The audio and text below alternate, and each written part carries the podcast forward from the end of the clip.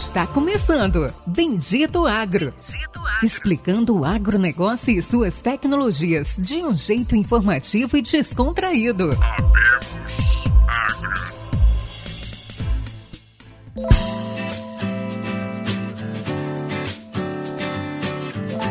Olá pessoal, sejam todos muito bem-vindos ao Bendito Agro, o seu podcast de agrotecnologia. Eu, Marcos Henrique, aqui falando com vocês, juntamente com os meus amigos Pericles Briante e Luciano Carvalho. Dá um alô aí pro pessoal. Fala pessoal, que é o Pericles falando. Espero aí nesse episódio entregar o melhor que existe aí em tecnologias. Temos aí bastante novidades e coisas interessantes para falar para vocês. Fala pessoal, sejam bem-vindos aí a mais um episódio do Bendito Agro. Aqui o Luciano Carvalho, falando direto do oeste da Bahia, para trazer mais informação e conteúdo agrotech digital para todos vocês. Beleza, beleza. Então vamos lá para o nosso podcast, vamos ver com quem que a gente vai falar hoje. O nosso convidado hoje é Alexandre Santanella, engenheiro agrônomo, muito amigo, brother aí do nosso colega Pericles, né? Tem uma história aí até que eles vão contar mais pra frente aí, né? De pioneirismo no Mato Grosso, de famílias desbravadoras, mas isso vai ficar mais pro fim. Então, Alexandre, ele é RTV na BASF hoje, né? Representante técnico de vendas, atua na região de Sorriso, Mato Grosso. A gente conhece aqui na Bahia, a gente fala muito como a região da 163, que pega ali Sorriso, Sinop, Lucas do Rio Verde, Mutum, uma região muito, muito, muito próspera, uma região muito ativa, ligada no agro a região, acho que do Mato Grosso, do, que eu conheço do Mato Grosso, é uma das regiões mais onde a gente mais tem atividade do agronegócio. Né? Se a gente for pegar ali a região de Mutum, Sorriso e também a região de. Me corrija, Alexandre, se eu estiver errado, região de Campo Novo Parecis, Tangará da Serra. A gente está falando do filé do filé do Mato Grosso. Então, o Alexandre vai estar tá aí, vai dando um alô para vocês. Eu só fazer uma, uma breve, um breve resumo. 30 anos de idade, tá entrando pro seleto clube do, ó, daqui para frente é coroa, viu? Já vou falar que eu sou mais velho aqui com 38 anos. Há sete anos no mercado, oito anos de BASF, o cara entrou como estagiário. Hoje, com foco em distribuição, é o Focal Point para a área digital da BASF. Dá um alô aí, Alexandre, para gente. Olá, pessoal. Vamos lá, vamos conversar um pouquinho sobre agrotecnologia e fico aí à disposição para a gente poder conversar sobre essas novidades que estão por vir e o que está acontecendo aqui na região da 163, como você já disse, né, Marcão? Uma das regiões mais prósperas do Mato Grosso. Uma região aí que envolve quatro cidades no nosso eixo que tem mais de 3,5 milhões de hectares de soja cultivado. Então é muita tecnologia, muita inovação que está passando por aqui.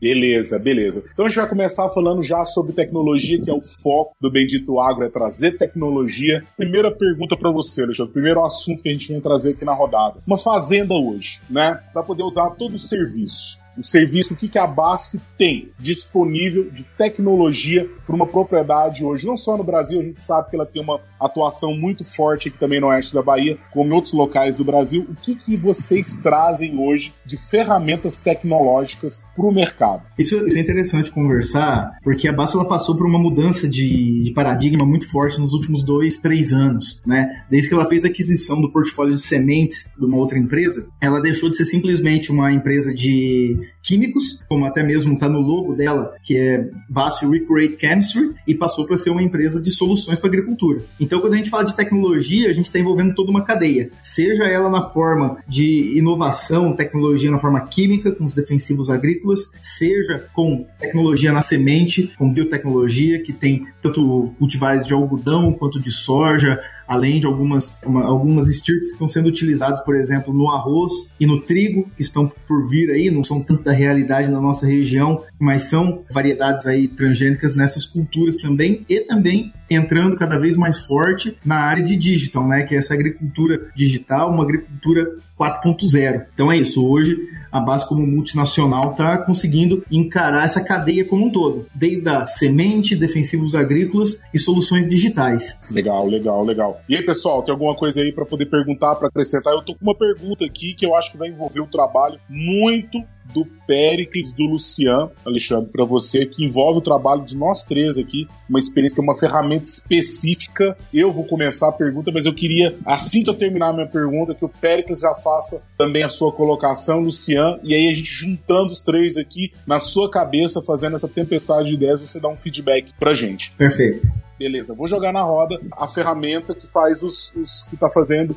Eu tô vendo muito, acompanhando uma área em específico aqui na Bahia, que é o imagiamento com voo de vante para aplicação localizada em áreas de soja e algodão. Eu especificamente estou acompanhando uma área para aplicação de herbicida, né, de pós-emergentes na cultura da soja. Então eu estou tendo contato com essa ferramenta, que é o voo do Vant, que faz o voo, identifica, faz o ortomosaico, gera o shape e gera e você pode fazer a aplicação. Fala um pouco dessa ferramenta, mas antes disso, queria que o Pericles aí e o Luciano fizessem também um incremento aí nessa minha pergunta. Pois é, Marcão. Além disso aí que você acabou de falar, da ferramenta Charvel, eu venho acompanhando eles também, acho que de várias frentes, tanto nos Estados Unidos quanto na Alemanha, aqui no Brasil, Bahia, Mato Grosso, e eu acho que o principal ponto é por que drone? Por que drone pilotado? Então, assim, recentemente eu acabei de voltar dos Estados Unidos e vi alguns drones autônomos. E eu acho que o principal disso é a quantidade de pessoas para fazer todo esse serviço, entendeu? Então, assim, existe uma demanda, um esforço gigante para fazer uma, algumas áreas pequenas que eu acredito que empresas do tamanho da BASF poderiam estar tá investindo esse dinheiro de uma outra forma. Ô, Marcão, legal. É, eu também acompanhei uma área de aplicação. É, a gente foi fazer um voo, então um plano de voo ali no é, algo extremamente simples e fácil de ser feito. A ferramenta, é, para quem está operando, tem uma facilidade enorme. Uh, o, não tem controle, né? Para quem não sabe ou ainda não viu funcionando, ela não possui controle. Você faz o plano de voo no notebook, sincroniza, sincroniza balança ali três vezes o, o Vante joga e ele sozinho. Sabe o que aconteceu, Alexandre? Aconteceu um negócio interessante. Um carcará. Aqui na Bahia tem muito carcará, cara. E o Vante topou de frente com o carcará. E ele grudou no Vante uh, e o Vante caiu. Longe, lá longe, cara. E, bom, tinha localização ali do notebook, a gente foi atrás do Vant e falei, putz, cara, destruiu, né? O cara, imagina, que ele caiu 200 e poucos metros, né?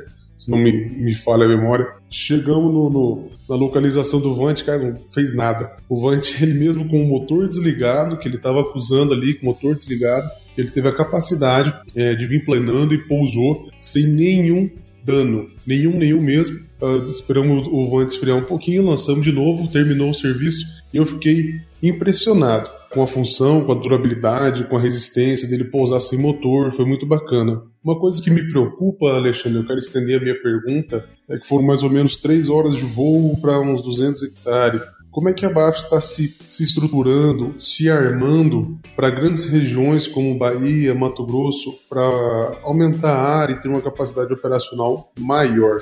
Oh, excelente as perguntas, viu? Vamos lá. Em primeiro lugar, o que, que é a ferramenta? Hoje a gente está com essa ferramenta, quando a gente fala de Charville, a gente está confundindo ainda como se fosse uma ferramenta de mapeamento para identificação de plantas daninhas e geração de mapas de aplicação de precisão. Porém, a Charville, na BASF, ela é a grande plataforma, como se fosse um guarda-chuva para todas as tecnologias que a gente vai trazer para a agricultura digital. Então, o Charville que está no campo hoje é a primeira das ferramentas que a gente está levando para o campo. Seria a primeira ferramenta aí que seria uma coisa mais prática para o agricultor, que está claro nos objetivos da companhia, quando for levar uma tecnologia para o campo, essa tecnologia tem que ter um valor claro para o nosso cliente. O nosso cliente é só e somente só o agricultor. A gente tem que levar algo que seja útil para ele, prático e de fácil entendimento. Porque a gente teve observando aí algumas experiências recentes de algumas outras empresas do ramo que não tem o core business de agricultura digital, essa agricultura 4.0. Nosso core business, a gente pode falar, era a venda de insumos, venda de produtos químicos. Então, entrar nesse novo segmento demandaria então uma organização e entender qual produto seria mais significativo para o produtor. Nesse primeiro momento, veio aí a plataforma Charville com o Field Management, que é realmente para fazer avaliação no campo e depois gerar mapas de aplicação de precisão. Isso é até engraçado, porque muita gente questiona a gente qual o sentido de uma empresa que vem, vive de vender produtos químicos, vive de vender herbicidas, tá fazendo um serviço que vai estar reduzindo sua utilização? O, a resposta é muito simples, como a gente já tinha comentado. O grande objetivo é trazer algo que agregue para a vida do produtor. Então, se isso tem realmente valor para o produtor rural, é nesse sentido que a gente vai estar trabalhando. E um dos pontos que tem chamado a atenção, e até mesmo comentado pelo Pérez, é essa questão do trabalho manual e muita gente no campo. É, realmente, esse é o primeiro ano com escala comercial do Charvel no Brasil. Cada representante de Charvel, consultor, teve uma determinada meta, mas uma meta não tão agressiva. Isso acaba sendo o nosso MVP. Querendo ou não, estamos trazendo isso para o campo para conhecer a dinâmica, conhecer como isso está sendo feito, como que a gente pode levar uma boa experiência. Porque muitas vezes a gente tentar fazer um trabalho remoto sem o contato humano junto ao cliente não vai gerar a experiência que a gente espera para ele. Porque a gente já viu algumas outras empresas aí no mercado tentar fazer uma, uma prestação de serviço sem a presença física, sem a presença humana, e isso não gerou tanto valor. Por quê? A venda agrícola ainda é uma venda de relacionamento. Vocês podem ver que muitas vezes não se compra simplesmente pelo melhor produto ou pela melhor melhor oferta, mas sim compra de quem você confia mais. É como se fosse uma relação médico-paciente. Da mesma forma, essa relação agrônomo-produtor. Tem que ter um vínculo de confiança, tem que ter aquela figura que pode ser resgatada do momento de dificuldade e ele vai ver que vai estar do lado dele. Então, por isso que hoje, no momento, tem muita gente. Porém, claro, já estão sendo estudadas algumas ferramentas para aumento de escala, né, para ganhar escalabilidade, como, por exemplo, mesmo a questão de uso de aviões para mapeamento dessas áreas e identificação de plantas daninhas. Parece que no primeiro momento a qualidade das imagens não era tão satisfatória quanto o algoritmo estava preparado, Porém, com a evolução da tecnologia dos próprios aviões, isso está se tornando mais factível. Porque, salvo engano, a resolução que é necessária é algo em torno de 2,5 centímetros por pixel. Não tenho esse número na ponta da língua aqui, mas é algo assim. Então, alguns aviões ainda não conseguiam entregar isso para nós e o, e o Vant era quem conseguia fazer isso com qualidade para entregar a imagem com maior precisão e maior economia de produto lá na frente. O Luciano, você comentou aí em relação à qualidade do drone, é uma coisa muito interessante. Nem carcará derruba, né? Nem carcará quebra. Derrubar, derrubou, cara, mas eu fiquei impressionado, Alexandre. Eu falei, tava com um amigo quando isso aconteceu, ele tá, tá trabalhando com vocês. Uhum. E, nossa, eu fiquei preocupado, né? E ele já tinha passado essa situação. E ele ficou me botando pilha, né? Falou, cara do céu, moeu, e agora? O que, que eu vou fazer? Ele já sabia que não tinha feito nada. é, ele, ele pousou com o motor desligado. Foi o que mais me impressionou. Porque no passado, Alexandre, quando eu trabalhava lá num, num outro grupo de fazendas, é, eu presenciei dois, dois caindo aí no, no prazo de um ano e meio, dois anos, né? Mas destruiu, cara.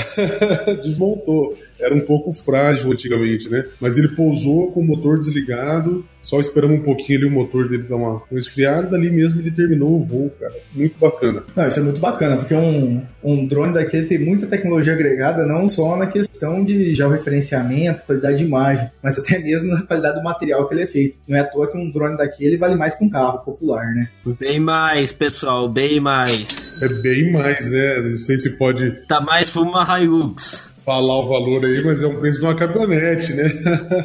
Prefiro nem, nem comentar. Um bichinho que não pesa nem um quilo valer tanta coisa, né? Você viu tanta tecnologia embarcada nele. Legal. Que tem. E assim, a, a escala de trabalho nessas grandes áreas, que é o próximo passo, a gente vai acabar conhecendo aí nos próximos anos. Nesse primeiro momento, a gente não teve grandes clientes, né, para falar a verdade, sobre como para grandes clientes, assim, no sentido, muitos clientes grandes, significativos para o agronegócio, como comprador de químico, de semente e outro, mas ainda assim áreas diminutas olhando o potencial total que poderia ser feito. Então, uma vez aprendida essa, essa jornada do agricultor, na experiência que ele vai ter junto a um serviço de tecnologia no campo, isso vai se adequando para conseguir ganhar escala. Mas com certeza muita coisa nova está sendo estudada aí para nas próximas safras isso ganhar uma escalabilidade ainda maior, mantendo a qualidade, né? Que, o que é muito importante ganhar escala, mas com o mesmo padrão de, de qualidade. Muito legal. Eu fiquei escutando aí um pouco o Alexandre falar e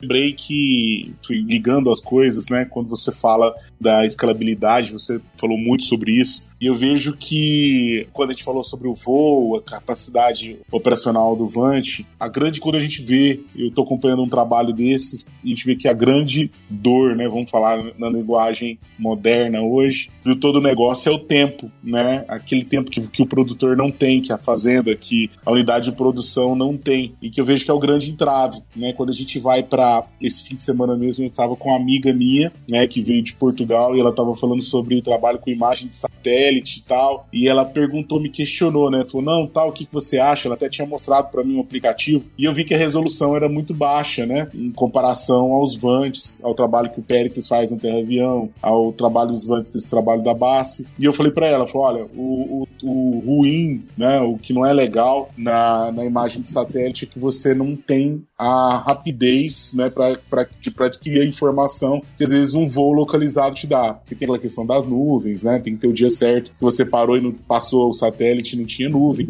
Enfim, falando, voltando dessa questão da dor, né, que o produtor tem é do tempo. A partir do momento que você faz um voo, do trabalho que eu estou acompanhando, eu vi que o grande gargalo ainda, Alexandre, é o tempo em que você faz o voo, né? O Vant faz as imagens, tira as fotos, gera o ortomosaico, aquilo tem que ser processado, né? Você falou aí de, dos pixels, né, de tela, que eu vejo que isso aí é, é algo ainda que ocupa uma capacidade de processamento dos equipamentos em campo. Né? Eu tive uma, uma experiência, poderia elencar aqui os, os, os monitores dos aplicadores que tem John Deere, Stara, Trimble, que equipa New Holland e, e e case, e eu conheço a capacidade de cada um e vejo a demora e a, e a, falta de capacidade de processar essa informação quando ela vem com muito, muito detalhe. Até passei uma situação que a gente teve que quebrar um mapa em vários tamanhos porque os monitores não conseguiam processar o talhão porque era muita informação. E aí isso vai demandando em tempo. E essas aplicações são aplicações que você precisa que sejam feitas assim, meio que emergenciais, né? São meio que apaga-fogo. É um mato que surgiu, vamos pegar o exemplo do, da erva daninha, né? É, da planta, da planta invasora, que é um problema que aconteceu que você não queria e que você tem que resolver emergencialmente. Tá, então falando, qual que é, o que, que a, a pensa, o que, que vocês pensam em melhorar, né? Capacidade de processamento, servidor, e o que, que é a saída aí para esse negócio, é, se você pode falar sobre isso pra gente. E a gente vê, eu vejo, será que eu tô certo? Que isso é o grande problema para escalar. Eu não consigo ter uma escalabilidade muito grande, escalar muito, se eu não consigo processar muito rápido um número certo de clientes. Vai conseguir, meu, abranger tudo isso aí, todo, toda uma, quantidade de clientes aí via Brasil e começar a aumentar a área? Como que vai ficar isso aí? É, quando a gente entra nesse aspecto aí de análise de imagem, o peso dela é algo bem complexo e difícil até mesmo para a empresa administrar. Quando a gente faz uma, um voo desse de, de a gente está falando que um, um, talhão vai gerar no mínimo 3 GB de imagem. A gente conhece a, a, situação de infraestrutura de internet do nosso país. E a gente está falando o que, Alexandre? Um talhão, vamos lá, vamos exemplificar para o pessoal que está escutando a gente. Vamos pegar aí um talhão de 100 hectares, né? Que é o tamanho médio de um pivô, de um talhão. Sim, a gente sabe que a gente tem talhões maiores, às vezes talhão um pouquinho menor, um recorte, mas ó, um talhão de 100 hectares, o tempo para poder fazer. Eu sei que o voo, né? O Luciano já falou aí, a gente sabe que eu consigo voar aí, se eu não me engano, 800 hectares a 1000 hectares num dia. Mas vamos pegar esse talhão de 100 que você começou a falar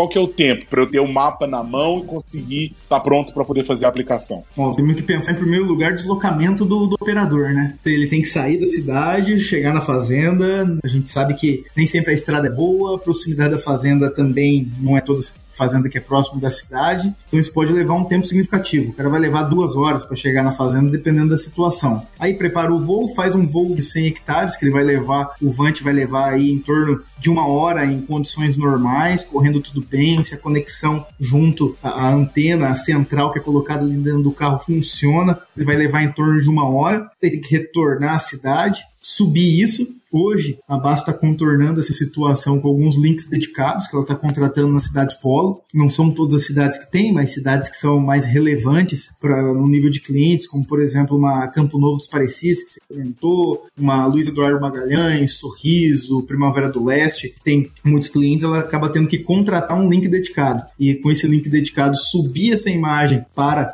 o servidor, existe um servidor dedicado na Alemanha, exclusivo para o processamento dessas imagens, que ele vai levar em torno aí de 24 horas para estar tá analisando isso. Quando a gente pensa em planta daninha, 24 horas é contornável ainda, ela não tem uma agressividade de dispersão e de crescimento tão grande que 24 horas possa ser significativo. Então, recebe essa imagem de volta para daí voltar à propriedade e colocar o mapa no pulverizador e conseguir realizar a operação. Essa, esse é operacional. Então a gente tem que imaginar que entre uma, um ponto e outro, entre gerar, fazer o voo com o Vant e entregar o mapa, você vai ter no mínimo aí 48 horas para entregar esse produto na mão do, do cliente. Então é um tempo grande, né? Que eu acho que uma das únicas formas que a gente poderia contornar isso é alguma coisa que fica aí no futuro como oportunidade para as empresas telefônicas seria 5G nas fazendas, né? A partir do momento que a gente tivesse uma tecnologia 5G e a conexão entre internet das coisas fosse é, mais automática, isso rodasse de uma forma mais natural, sem tantos empecilhos de deslocamento físico de pessoas, acho que tudo isso ia facilitar, né? Para que ter que se deslocar até a fazenda para entregar o mapa? Por que não colocar isso numa nuvem que a fazenda tenha um acesso, consiga baixar isso direto na máquina, sem, sem cabo, sem pendrive, isso de uma forma mais dinâmica possível para respeitar o, o tempo da, das plantas, né? Que a gente não obedece ao tempo dos homens, a gente obedece ao tempo das plantas.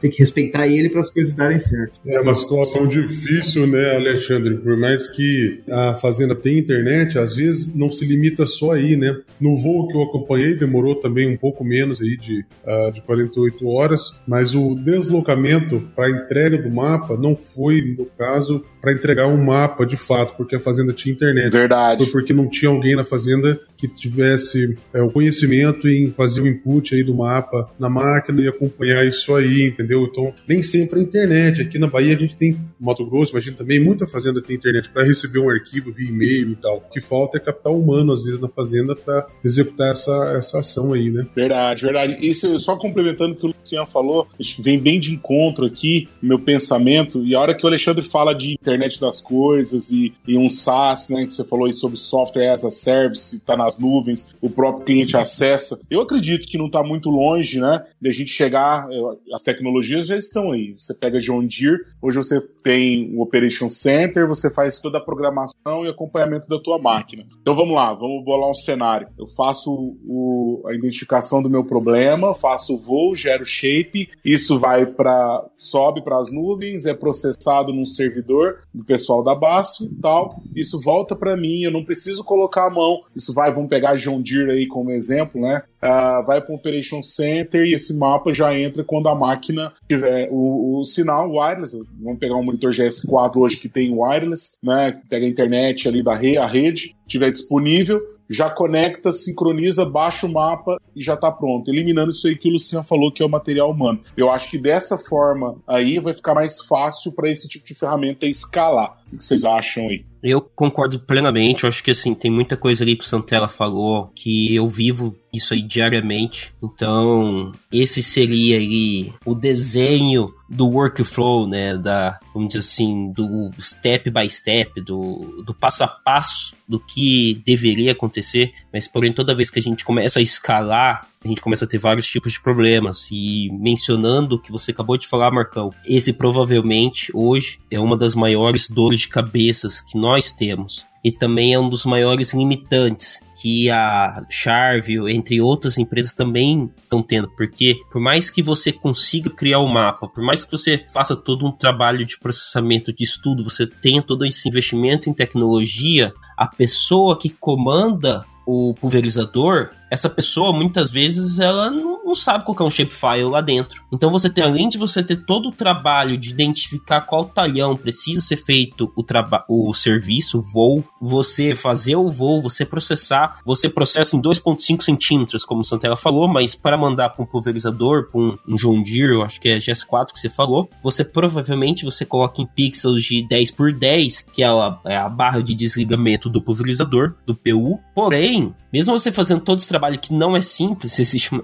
é uma demanda de esforço gigantesca, precisa do operador fazer isso acontecer. E esse é um dos grandes aí gargalos que a gente tem hoje no mercado. Então, assim, é bem interessante, eu acho que como que o, hoje aí o Santella tá vendo essa, essa situação acontecer e como é que tá vendo aí os resultados, o pessoal tá falando dos produtores, o que, que tá acontecendo, vocês da Charvio tá colocando esse mapa dentro do pulverizador ou vocês estão dando para os operadores? Ô Pérez, é bem isso que você falou. Até por aí tá talvez a grande questão da importância de deslocar uma pessoa até a fazenda com fins didáticos, de colocar um mapa dentro do pulverizador, preparar toda a configuração para soltar ela. É a tal da experiência a ser gerada na ponta, no cliente. Isso tem que ser feito de uma forma completa, né? Não só conseguir coletar todos os dados necessários para gerar esse mapa, mas garantir que o mapa entre da melhor forma possível e seja utilizado da melhor forma possível. O, o, o, gap que a gente tem de pessoas é gigantesco, né? Quando a gente fala de um pulverizador, de um John Deere aí, de última tecnologia, é uma máquina de basicamente um milhão de, de reais na mão de um operador que está recebendo um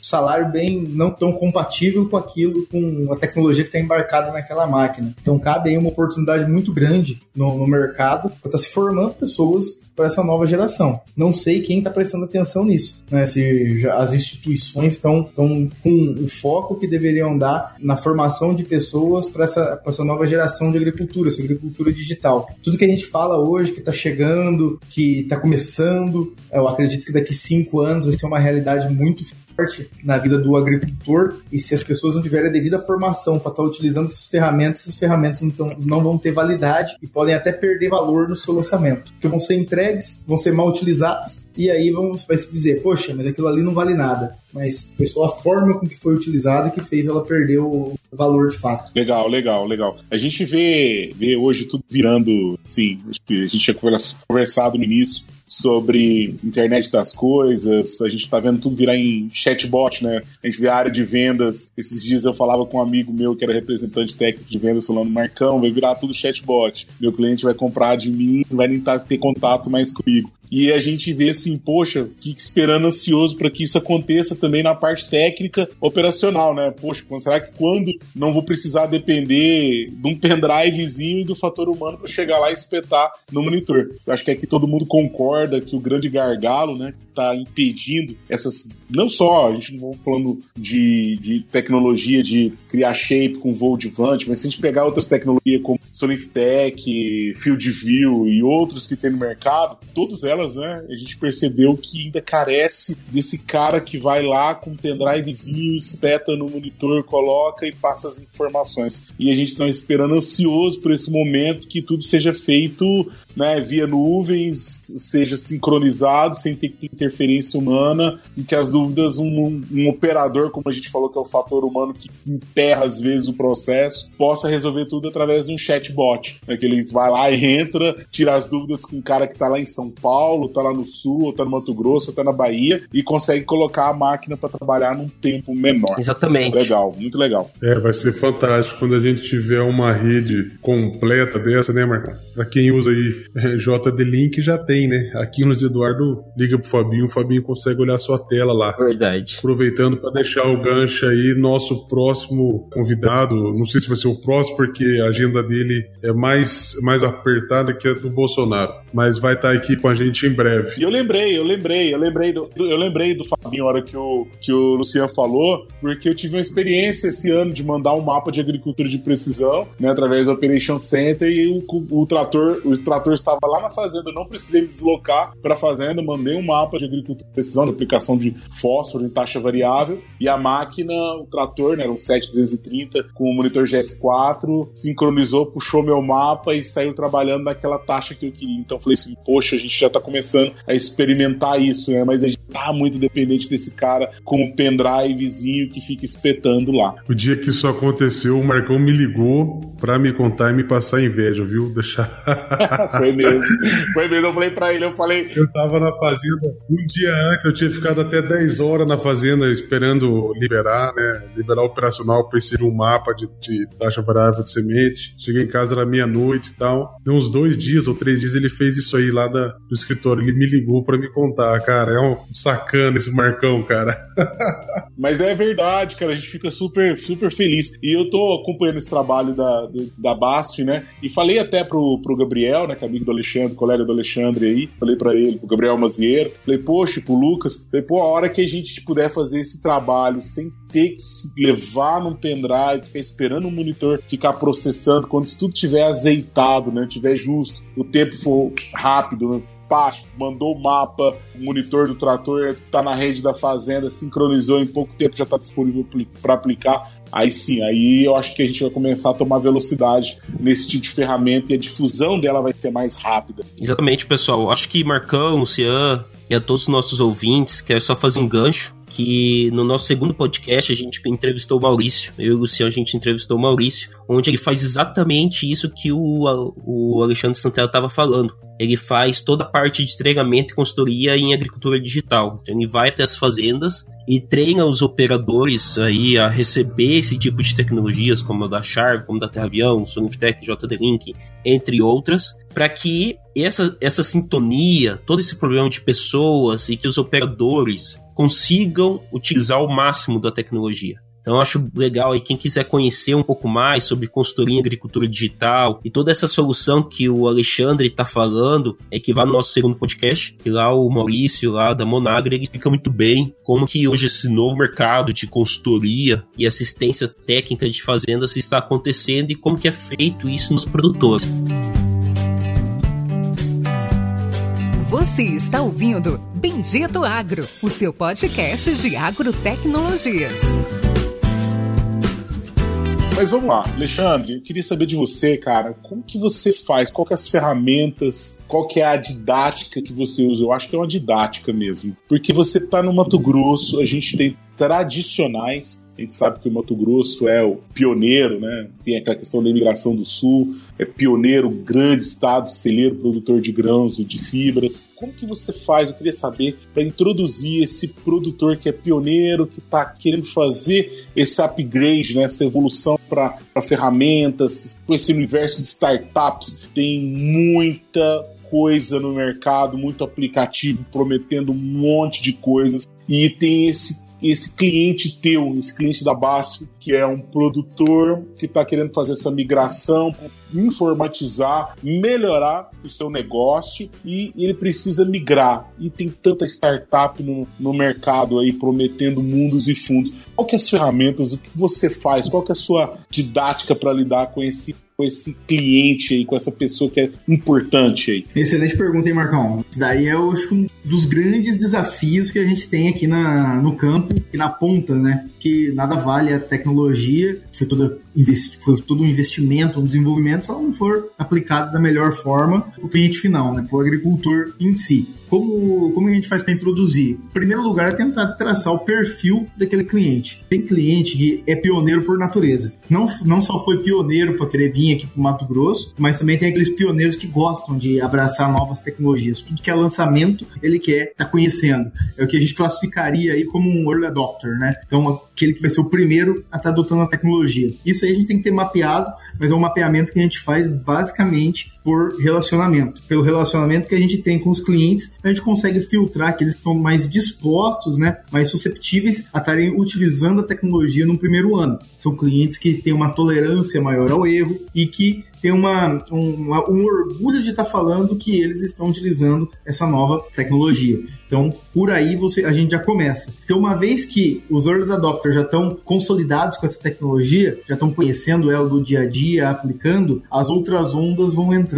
Os, os que são mais tradicionais, quando passam a, a, ver o resultado no seu vizinho, como a gente chama esse produtor, esse agricultor de São Tomé, que só acredita vendo, quando ele vê no vizinho que está funcionando, então ele tem uma chance maior de adotar. Então, por aí a gente vai introduzindo. Mas tudo isso é importante que, quando a gente vai fazer uma apresentação, ele consiga ver o valor. E o valor para um agricultor é principalmente aonde ele vai estar agregando em produtividade e rentabilidade. Essas duas palavras têm que caminhar junto o tempo todo. Você levar uma tecnologia que só vai virar custo e não vai agregar diretamente para o negócio dele, ele como empresário do ramo agrícola, não tem nem adianta começar a conversar. Por isso que é importante a gente pegar pegar um negócio formatado, desenhado e conseguir filtrar para ele. Ó, se você usar isso, você vai economizar tanto de produto, vai economizar tanto de adubo, ou vai gastar isso a mais e garantir uma produtividade maior. Quando você tem resultados, aí o produto fala por si só. E aí a evolução dele dentro do mercado é automática e isso vai crescendo a, a, a passos largos, né? Porque essa, essa geração que está entrando, eu lido muito com um agricultor que tem entre 50 e 70 anos.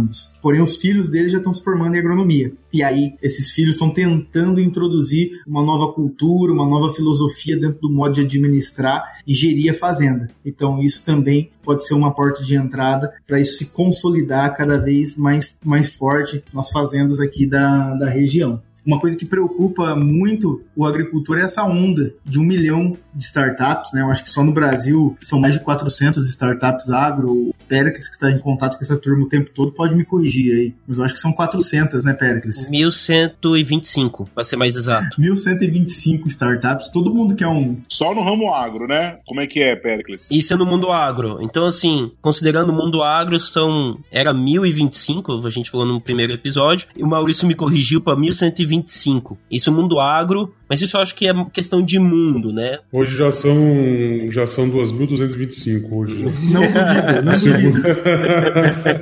da semana passada para cá surgiram mais mil. É, não, mas acabou formando uma turma Colograu dia 14, daí abriu startup, não arrumou emprego. Mas, Alexandre, você começou essa pergunta, algo que é, acho que para mim é, é fantástico que você acabou de falar, então o produtor não precisa ser um grande produtor, mas é aquele produtor que faz conta na ponta do lápis, que ele está sempre buscando ter lucro. Então se você levar qualquer tipo de startup, qualquer tipo de tecnologia que você mostra que ele vai ter lucro, ele vai adquirir aquilo. Então vamos dizer assim, não é, ele não precisa ser um grande produtor de 10, 20, 50 mil hectares. Pode ser um de mil, mas você tem que mostrar que aquela tecnologia está agregando valor para ele. E daí ele vai aprender a usar aquela tecnologia ou se ele não sabe usar, ele vai, vamos dizer assim, ele vai recusar. Como está sendo essa ponte dessa forma? Ô, Pérez, isso aí é a verdadeira resposta agronômica que eu tenho para você. Depende.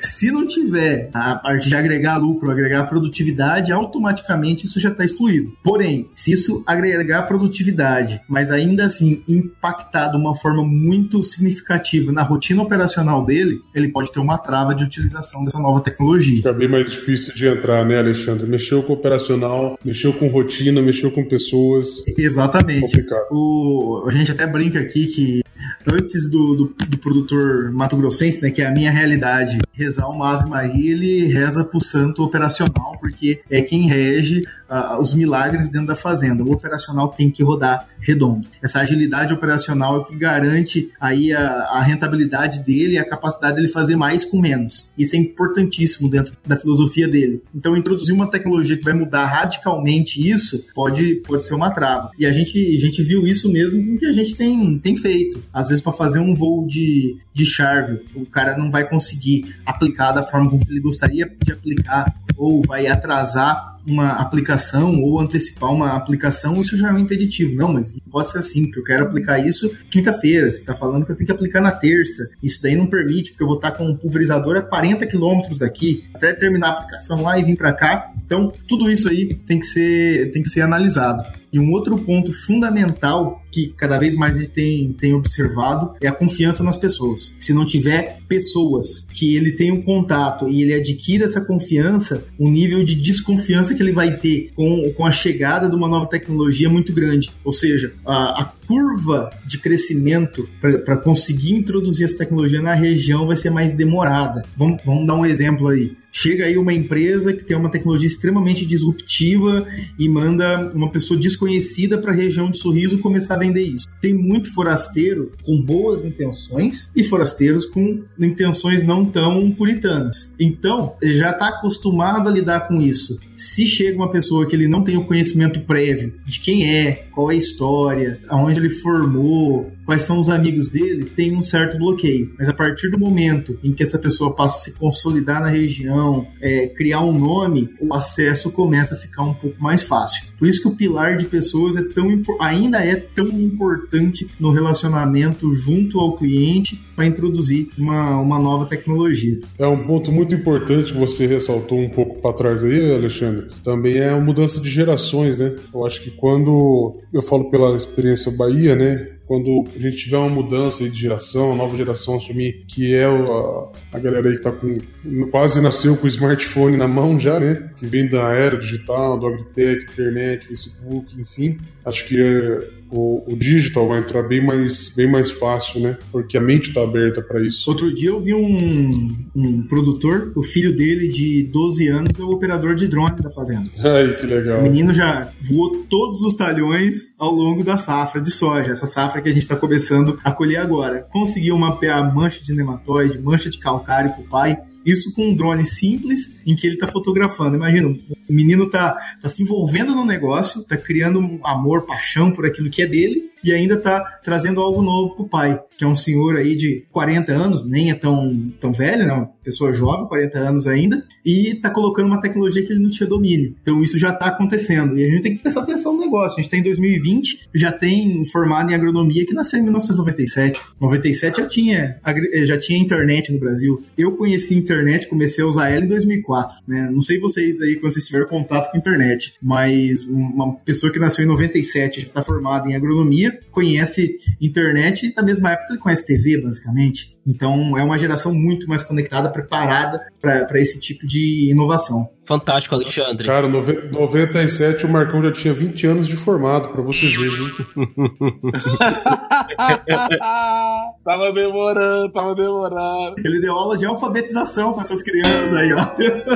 Pois é, o, Mar... o Marcão deu aula de agronomia pro meu pai. O Marcão se comunicava por código Morse, você tá, sabe aquele papo? Meu, eu lembro, eu lembro dos primeiros programas. Vai começar. Eu lembro dos primeiros programas agrícolas, né? Quando inventaram o GPS. Não, meu, é o seguinte, era da Pro Software no Mato Grosso, cara, que trabalhava com algodoeira, era com o, o banco de dados era Access, banco de dados Access, depois SQL Server, era punk, meu. internet em 98, 97, eu tava mandando e-mail pros meus amigos, tipo, olha, eu tenho um e-mail do Ball.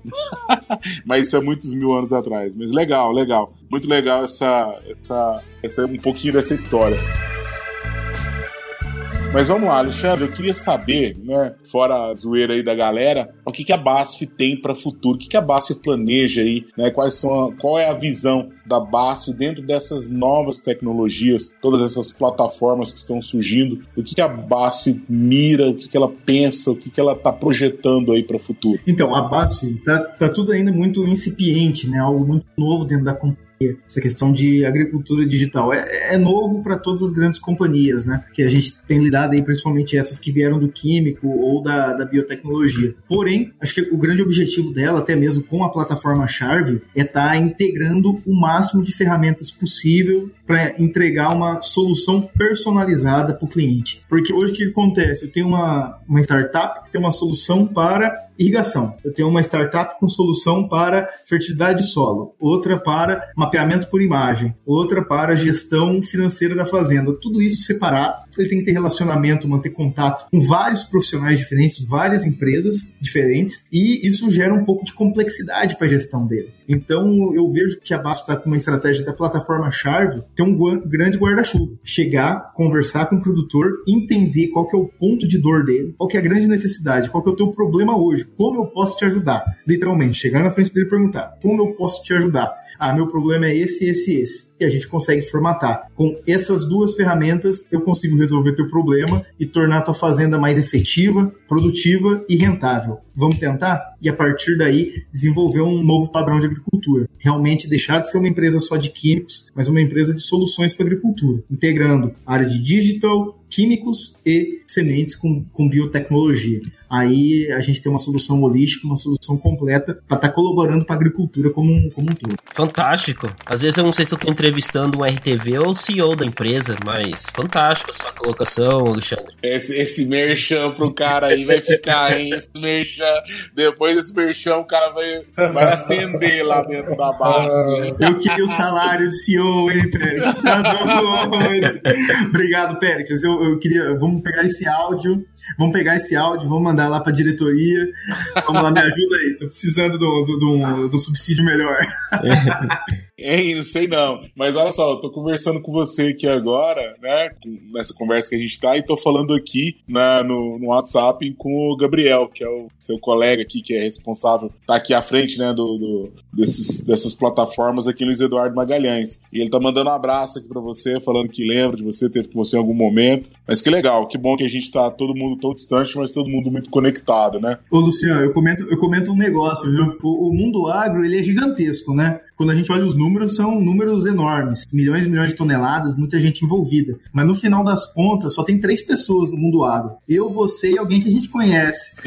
Então tem que tomar muito cuidado também. Tem que fazer, uma, tem que fazer um bom network nesse sentido. Isso é verdade. É, isso é verdade. Na verdade, o mundo agro é muito, é muito pequeno, né, cara? Meu Deus do céu, como é que pode? É difícil você encontrar um, um agrônomo, você começa a conversar, ou conhece a cidade, ou primo, algum amigo foi bicho, foi calor, veterano é, muito pequeno. Frisando aí que o Pérez falou o negócio do CEO, né? O Alexandre, o, já, o Alexandre era baixo antes de ser agrônomo, cara.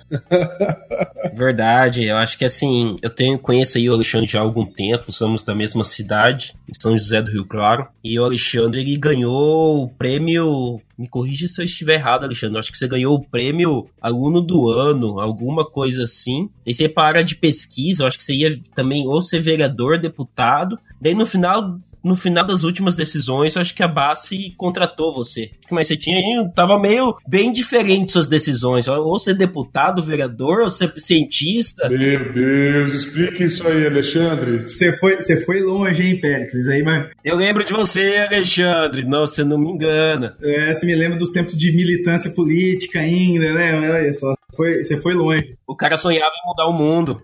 Não, ainda sonho, ainda sonho. Não, não, bota, não pode botar limite, né? Vamos. Sonho não tem limite, vamos para cima. Não, mas realmente, eu venho de uma cidade bem pequena, sua cidade também, né, Pericles? É, José do Rio Claro. Nossa, nossa, nossa, nossa.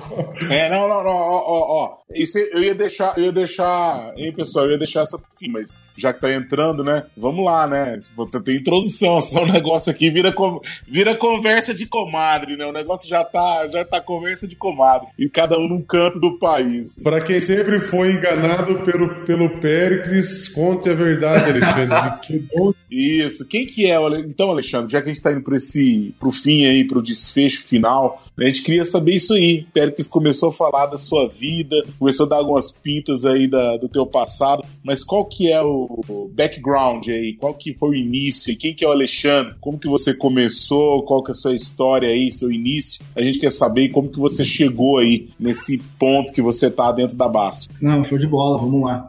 Então, eu comentei, eu e o Pérez somos da mesma cidade no interior de Mato Grosso. Uma cidade que só chegou ao asfalto em 2005, né, Péricles? Antes disso nem tinha asfalto até lá. Cidade que quando a gente vivia lá era cerca de 12 mil habitantes começou com o objetivo de ter borracha, né, plantio de seringueira. Meu avô foi para lá na década de 80 plantar seringueira, quebrou, lá em São José. Seringueira não, a seringa não foi um projeto que vingou aqui no Mato Grosso, tanto que aqui não, não, não tem mais. Minha família ficou por lá. Eu, mas eu tenho um negócio que eu tenho muito orgulho é o seguinte: eu sou a quarta geração envolvida na agricultura no Brasil. Desde que meus antepassados, meus bisavós chegaram aqui no Brasil, são imigrantes espanhóis, eles vieram para cá para trabalhar com agricultura, trabalhar com café. Daí os meus avós trabalharam com café também. Também tinha um sítio lá, em, lá no interior de, do Paraná depois a família veio para o interior do Mato Grosso. Meu pai é agrônomo e eu também sou agrônomo. Então a família tem, tem um, um vínculo sanguíneo bem longo com a agricultura. Mas cheguei, saí de São José do Rio Claro em busca de oportunidades para estudar na cidade grande, né, estudar em Cuiabá. Formei em agronomia na, na UFMT de Cuiabá, né, na Universidade Federal do Mato Grosso. Passei em primeiro lugar no vestibular de agronomia lá no ano de 2008. Ganhei bolsa de estudo pra, pra no terceirão, e daí for, passei em primeiro lugar na agronomia, e daí desde o primeiro semestre sempre trabalhando com pesquisa, muito focado em fitopatologia. Né, dos cinco anos que eu trabalhei com pesquisa lá na, na faculdade, quatro anos e meio foi com fitopatologia. Gostava demais de doença para plantas, de plantas, né? E ao longo desse trajeto aí também, né, Pérez, me envolvi um pouco com, com política, fui presidente de juventude de partido político, fui membro do DCE, membro do Conselho de Ensino, Pesquisa e Extensão da Universidade Federal. É, era uma, é, o ano de 2011, 2012 era uma época que eu trabalhava feito maluco. O pessoal fala de faculdade ser uma época de festa, eu fiz o contrário, né? Não sei se, se foi errado, se foi certo, mas era o que eu gostava de fazer. Só trabalhava, tinha na época era monitor de fitopatologia, bolsista de pesquisa da, da BASF, membro do DCE, do CA, estava em tudo. O dia tinha 30 horas naquela época. E antes de formar, teve uma seleção da BASF dentro da, da UFMT e tive a oportunidade de participar do seletivo. Desde então, fui selecionado e, comecei a trabalhar na área de pesquisa. Trabalhei um ano na área de pesquisa com produtos codificados, né, o 702 e o 703 eram os códigos dele. Hoje são o orquestra e o ativo, né, o ativo, são os dois produtos mais vendidos na Basf. Então, desde, a, desde o do berço, já estava acompanhando a esses produtos que hoje eu represento, hoje eu vendo, posiciono no campo. Legal. Depois disso, fui, fui para São Paulo, saí, o bicho do mato, saiu do interior, fui para São Paulo, ficar um ano e meio na sede da empresa, em 2013, e daí voltei como RTV e tô aí nessa jornada como RTV já fazem cinco anos. É legal ver o background de um cara que começou, né, assim, tá na empresa desde o estágio, já vão ser aí, então, oito anos, né, Alexandre? Oito anos agora, de fevereiro. Muito legal, muito legal. Então, praticamente é um cara que respira BASF desde que saiu da faculdade, né? Então respira, tá nesse mundo do agro, pleno na veia, e aí tá com, esse, com essa pegada de tecnologia. Bom, pessoal, eu queria aqui pra gente encerrar, agradecer, né? Fazer um agradecimento aí ao Alexandre pelo seu tempo, sua disposição, estar tá aqui com a gente. Foi muito legal. Acho que a gente conseguiu conversar um pouco sobre os problemas, o que está acontecendo, visão de futuro. Um papo muito descontraído. E é isso aí. O que vocês acham, pessoal? Podemos convidar o Alexandre para uma, uma próxima e para um futuro, para estar de novo com a gente? Eu gostei do papo. O que vocês acham? Acho que foi fantástico. Acho que foi muito interessante. Acho que dá para convidar o Alexandre mais vezes. Tem bastante coisa que ele trabalhou, como produtos decodificados, outros tipos de tecnologias que não são só digitais, mas outros tipos de tecnologias que ele citou lá no começo estão vindo para o mercado, como que isso vem, como que é feita essas tecnologias em semente, em produtos. Acho que isso aí será um grande papo aí para o futuro. Com certeza, foi muito bacana. Obrigado, Alexandre, pela, pela presença, pelo tempo dedicado aí. Acho que é algo legal de ser falado. Agora são um pouco mais de nove horas da noite, então Estamos todos nós aqui. Hoje eu fiquei sem janta na fazenda.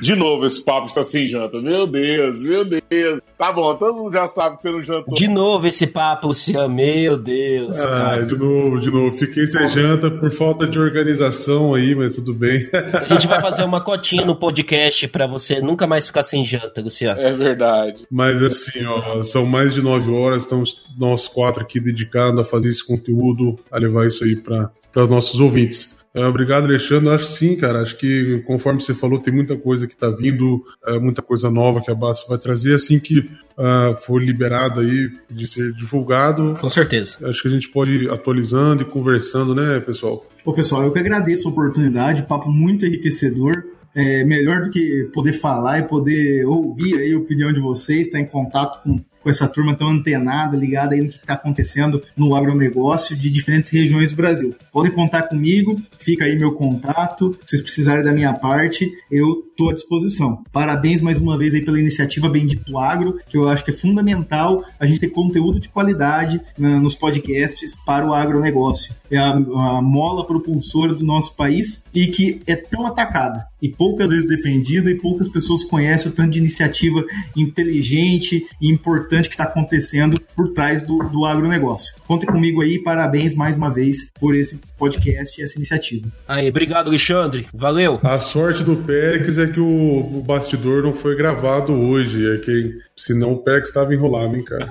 Alexandre contou cada história do Périx. É verdade, é verdade. O que acontece em Bria Norte fica em Bria Norte. A gente não vai ah. comentar aqui. Não, tem tanta história daquele lugar, Deus que me livre. Legal, gente. Então é isso aí. Aqui fica para vocês um abraço do Bendito Agro. Acompanhe a gente aí, né? Muito bom ter vocês. A gente tá evoluindo a cada passa. A gente vai trazer, tentar trazer cada vez mais pessoas aí como o Alexandre que enriquecem muito o programa. Obrigado por tudo aí, continua com a gente acompanhando e até a próxima. Valeu, pessoal. Até a próxima, gente. Um grande abraço. Valeu, até a próxima. Não deixe de nos seguir no Instagram Bendito Agro. Um abraço.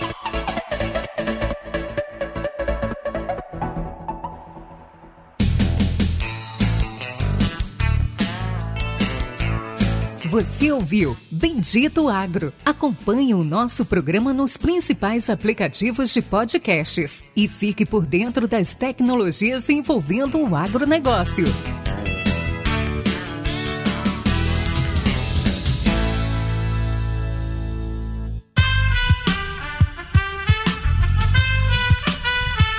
Este podcast foi editado por Aerolitos Edição Inteligente.